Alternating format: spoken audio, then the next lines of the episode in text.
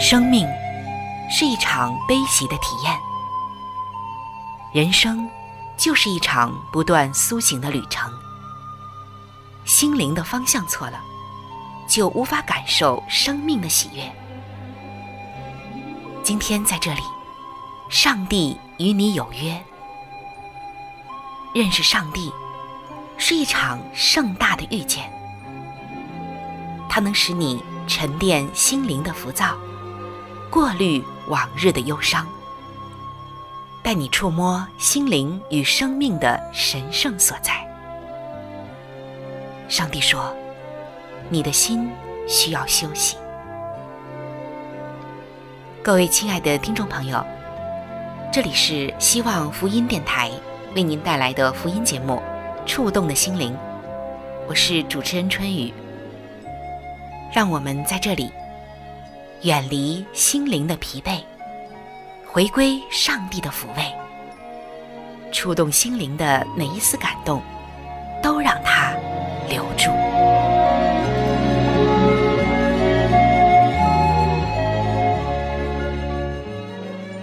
各位亲爱的弟兄姐妹，平安！欢迎来到触动的心灵。主持人春雨在节目的第一时间向您送上我最真诚的问候。今天您过得还开心吗？有人曾经这样说：“人生的路很颠簸，所以得戴上安全帽。”相信您和我一样，会觉得这句话说的很对，可不是在开玩笑。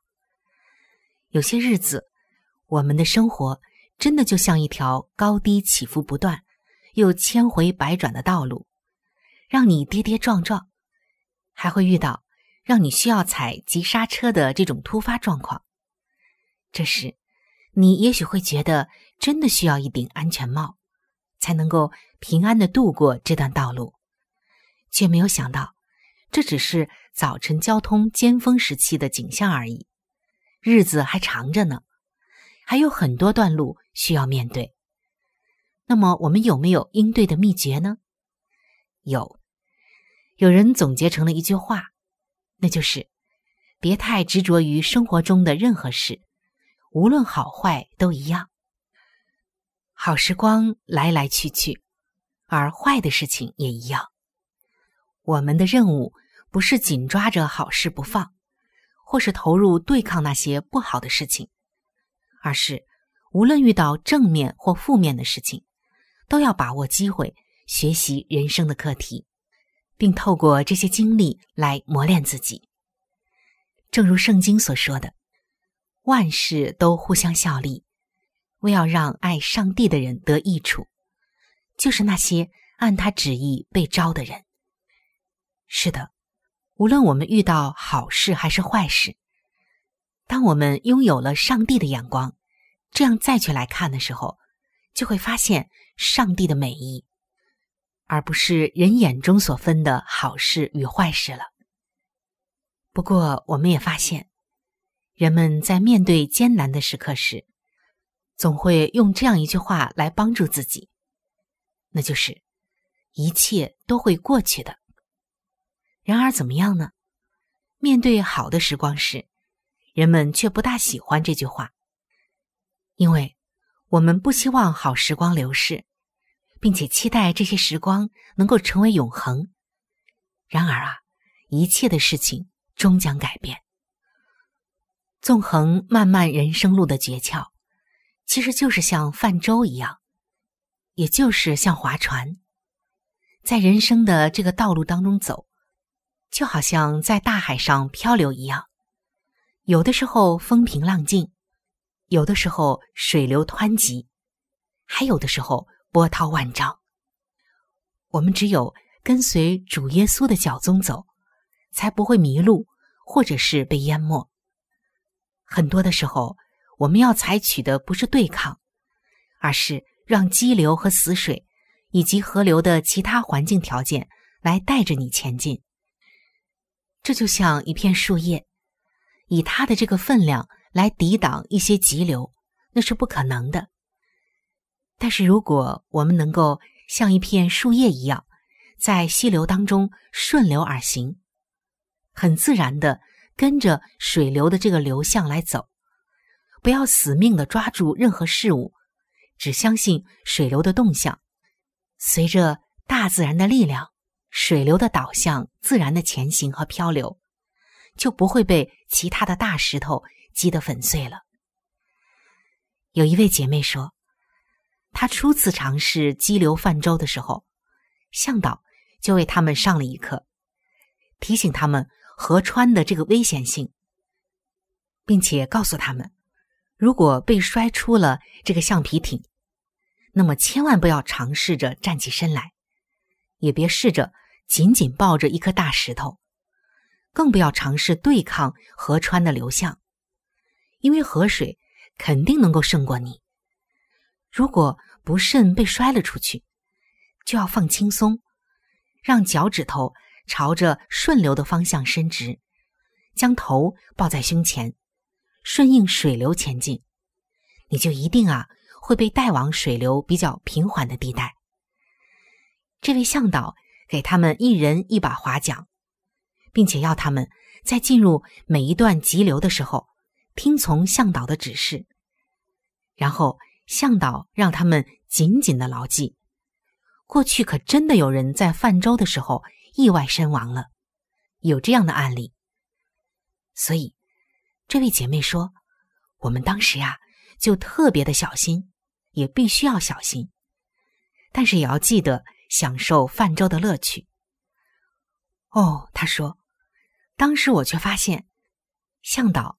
并没有为我们预备安全帽，所以当皮划艇和救生衣都还堆在一旁，我们还在河流旁安全的草地上听向导解释的时候，一切都令人觉得安心，而且这内容啊也是很清楚的。可是，当向导提到泛舟的死亡意外的时候，可就不一样了。这位姐妹说：“我们上了船。”听到激流顺流冲刷的声音，才发现没有安全帽，只是刚才向导在为我们开的一个玩笑。实际上，的确有准备安全帽。当然，更加精彩、更加惊险刺激的事还在后面。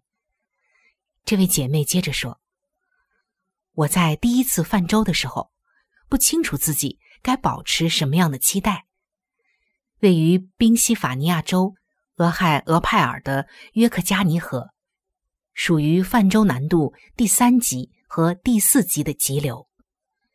在这条河流上泛舟，可以欣赏到岩石、岩壁和凶猛的漩涡。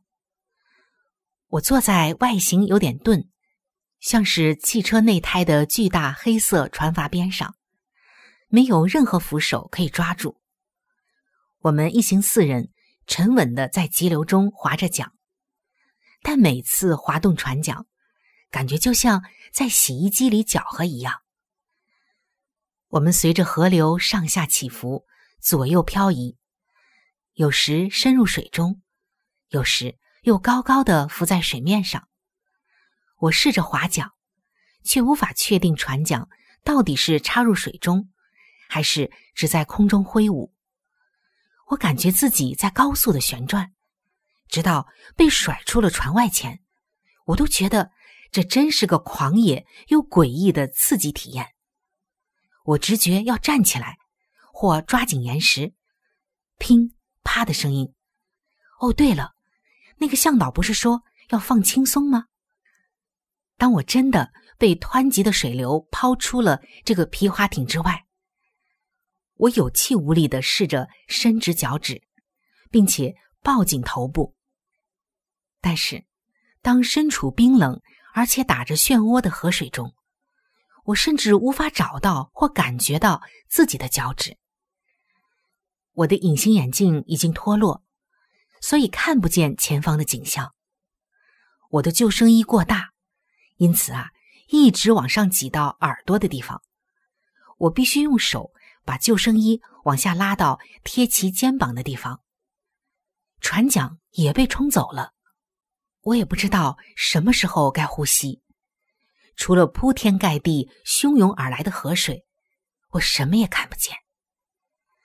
我无法再闭气，也无法再吸进更多河水了。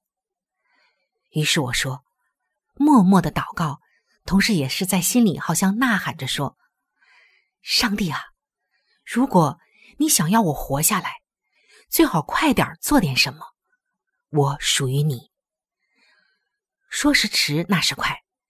我觉得有人用力的把我拖出了水面，另一艘皮划艇经过，而且船上的人抓住了我的救生衣，救了我一命。哇，好险啊！而当我们抵达净水区的时候，我觉得自己准备好再来上一波泛舟挑战了，真的是好了伤疤忘了痛。而我最近一次去泛舟的时候。同行的是一群太过大胆，或者是太过自信而不愿聘请向导的人。我们租了一艘船，就前往泛舟了。后来一想，这真是天大的错误。我们有勇无谋的展开了泛舟之旅，以欣赏岩石和体验强劲的水力为目标，几乎是要挑战，看看这些东西。是否能够伤得了我们？我们租了救生衣后，就独自出发去征服河流。为了确保安全，我们还带上了食物，还有绳索。但是没有人告诉我们要怎么应对每一道急流，也没有人警告我们要避免哪些巨石。于是，我们就顺着一道急流猛烈的前进，很快的就撞上了一块。有一台雪佛兰轿车那么大的巨石，我们被那块巨石给卡住，动弹不得。急流在我们周围翻转、搅动。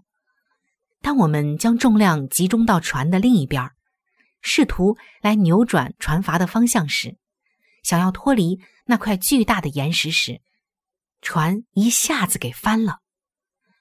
汹涌的水流将我冲向了岩石。并剧烈的冲击着我的胸口，让我几乎无法呼吸。其他人想尽了办法将我拉到石头上，而我们的船早就已经飘远了。现在该怎么办呢？两位负责另一组泛舟游客的向导划着皮划艇出现了，他们要我们跳进河流里，让河水带着我们顺流前进。我以为他们在开玩笑，但我们也别无他法。皮艇和其他的船筏载不了我们这几位落难的乘客。我的朋友们一个接一个的跳进水里飘走了，只剩我一个人留在原地。划着皮划艇的向导一直催促我跳下水，但我想继续的留在安全的岩石上。然而。河流不可能为我而停下来。最后，在向导说他会驾着皮划艇在后面跟着我的承诺后，我做了一个祷告，就滑下了那块巨石，沿着河流飘到了净水区，安全了。那一天的经历让我永生难忘。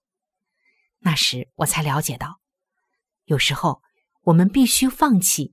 让自己觉得安全的基石，才能得到更好的东西。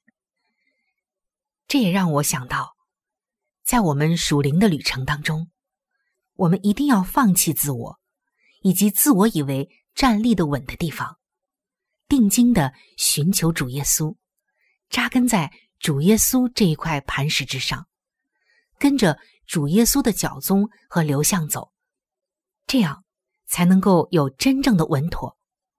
即使我们在人生的急流中，只要跟着主耶稣的流向走，最终就一定能够把我们带到一个安稳之处，就像净水区一样。亲爱的弟兄姐妹，不知道你听了这位姐妹泛舟的经历之后，有什么感想呢？是不是还在他那惊险刺激的情景中呢？还是被他属灵的启示也感染到了呢？你同意他的感受吗？有一次读到华里克牧师的一段访谈，他是《标杆人生》的作者，我相信很多的弟兄姐妹都读过这本书。华里克牧师在访谈中所说的话，让这位姐妹想起了那一次泛舟的心得。华里克牧师说了什么呢？他在访谈中说：“生命充满一连串的问题，你不是正深陷于其中一个问题。”或者刚刚摆脱其中一个难关，就是即将面临下一个挑战。这是因为，比起让你感觉到舒适，上帝更想要来磨练你的性格。上帝想要让你的生命更圣洁，而并非更快乐。当然，这里不是说不让我们快乐，而是上帝呢更希望来打磨我们成圣。华里克牧师在访谈中就提到，他在人生当中最艰难的那一年里所学到的功课。那一年，他出了一本百万畅销书，但同时妻子也得了癌症。他说：“我过去常常觉得生命不是在高山，就是在低谷。你会经历一段黑暗的时期，接着就会爬到巅峰，周而复始。”但我现在不再这么想了。与其说生命是由高山和低谷组成，不如说，生命像是火车轨道上的两条铁轨，好事与坏事总是并存，总是有某些需要解决的麻烦。但不论你遇到多糟糕的事情，也总有你可以感谢上帝的好事存在。亲爱的弟兄姐妹们。其实不管用什么样的比喻都好，泛舟也好，坐过山车也好，一会儿高山一会儿低谷也好，像两个轨道也好。总之，生命就好像是一场狂野奇妙的旅程，时而混乱，时而平静，反复循环。重点就是我们要能享受这一趟旅程，这趟旅程的一切。都值得我们细细的品味。在圣经中，我们看到主耶稣曾经和门徒在船上，当时海上起了风浪，门徒吓得不轻，可是主耶稣呢，却睡着了。门徒就特别的叫醒耶稣，就说：“风浪这么大，主啊，你怎么睡着了呢？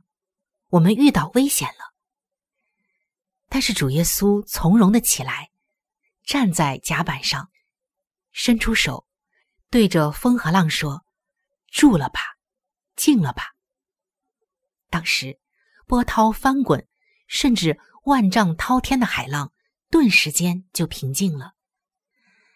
因为主耶稣他是创造宇宙万物的上帝，宇宙万物都在他的掌管里，也都听他的话。我们可以想象的来，门徒当时一定是又惊又喜。他们曾经是那么的恐惧，因为马上就会被狂风暴雨，还有这巨浪滔天的海浪吞没了。然而，他们却忘记了，甚至没有想到，真正能解决这个问题，是他们得平安，得到避难所，得到安全的主耶稣就在他们的船上。与他们同在。是的，我们的人生也好像是在河流上泛舟一样，一会儿水流湍急，一会儿进入静水区，也有的时候我们被摔出了船外，非常的危急。我们能怎么办呢？我们只有求告主名，并且一路跟着主来走。如果你的根基立在你自己的磐石上，总有一天会随流失去，但是如果你扎根在主耶稣这个磐石之上，无论你在人生的哪一个急流险滩上，他都能够将你带回到安全之所，因为它本身就是我们安全的源头。圣经说，它是我们的避难所，是我们的磐石山寨，是我们随时的依靠。是的。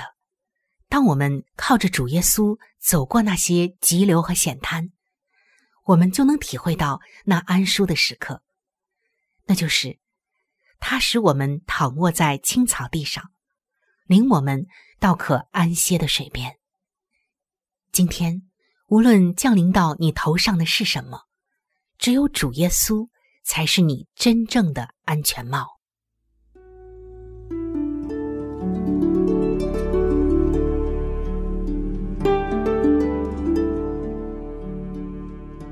在生命中最艰难的日子里，上帝让我每日和他亲近，经历他的同在。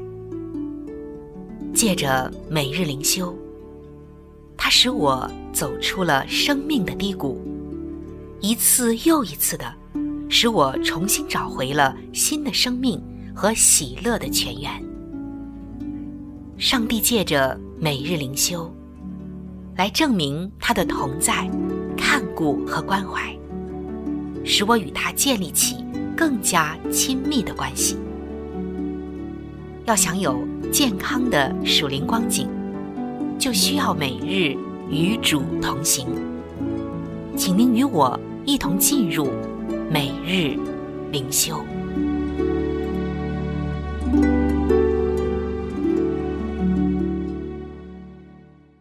各位亲爱的弟兄姐妹，欢迎来到每日灵修的时间。今天每日灵修的主题经文记载在《圣经·菲利比书》的四章十一节。我无论在什么境况都可以知足，这是我已经学会了。今天每日灵修的主题是学会了。玛丽是一位寡妇，而且健康状况很不好。因此，她的女儿就安排她搬到女儿家后院新建的住所，以便呢就近照顾她。虽然玛丽得离开她社区的老朋友，与其他的家人也会相距比较远，但是她仍然充满了喜乐，感谢上帝的预备。玛丽搬过去六个月以后，起初的喜乐与满足全部都消失了。她开始暗暗的抱怨，并且怀疑当初搬家是否是上帝的计划，因为他很想念以前教会的朋友，并且现在的教会距离他太远了，他根本没有办法自行前往。之后，玛丽读到了十九世纪伟大的布道家斯布真所写的一段话：“知足。”是天堂里百花中的一种，必须培植才能开花。保罗说：“我可以知足，这是我已经学会了。”玛丽感觉到，仿佛她之前并不知道如何知足。这也让玛丽想到了使徒保罗被禁锢牢里，被朋友抛弃，并且面临死刑，都学会知足。那么。他觉得自己又怎能不学习知足呢？玛丽告诉朋友说：“那时我知道，除了学会知足的功课，否则我无法享受上帝为我所计划的这一切。所以，我为内心的抱怨向上帝认罪，并恳求他的饶恕。不久之后，一位刚退休的姐妹就问我。”愿不愿意成为她的祷告伙伴？而且还有人愿意用车载着我去教会聚会。我真的需要一位属灵的同伴，也需要有人送我去教会。上帝都奇妙的供应了。是的，亲爱的弟兄姐妹们，就像玛丽一样，上帝也会奇妙的供应你真正的需要。今天，在你的生命中。哪些方面你需要学习知足呢？现在就求上帝帮助你。上帝不一定会改变我们的环境，但是它会改变我们。